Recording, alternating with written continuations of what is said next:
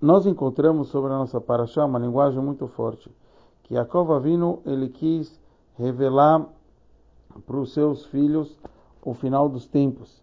Para falar nossos sábios, ele falou para os seus filhos se juntarem e nistalkam men ashkina. A Shekhinah, a revelação divina, saiu dele.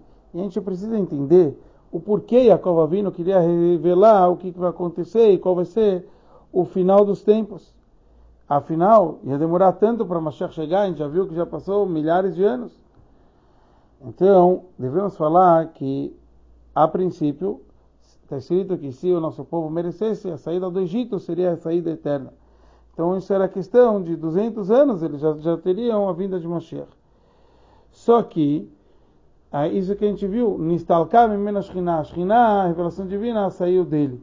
Na verdade, aqui, a Hashem queria mostrar que isso tinha que vir por esforço próprio.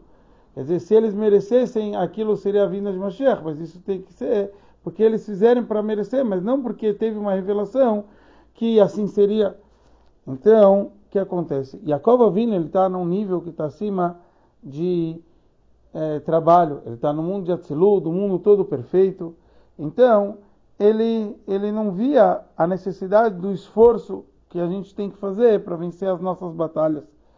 Mas, Nistalkav Menashchina, realmente há duas opiniões. Uma do Midrash, ele fala que o próprio Yaakov não sabia mais quando vai ser a vinda.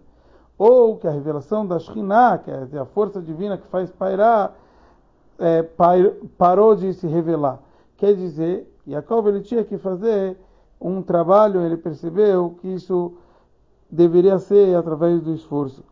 Mesmo assim, Yaakov ele biqueja, Yaakov ele quis revelar e etc. Aqui a gente aprende esse ensinamento para cada um de nós, que a gente tem que pedir, mesmo que toda a grandeza é que Hashem vai mandar a vinda de Mashiach através do nosso trabalho, nosso esforço, com as nossas dificuldades, devemos pedir para Hashem para já mandar Mashiach, para já revelar para a gente e nos ajudar nesse serviço Hashem. Bora lá, Mashiach, já.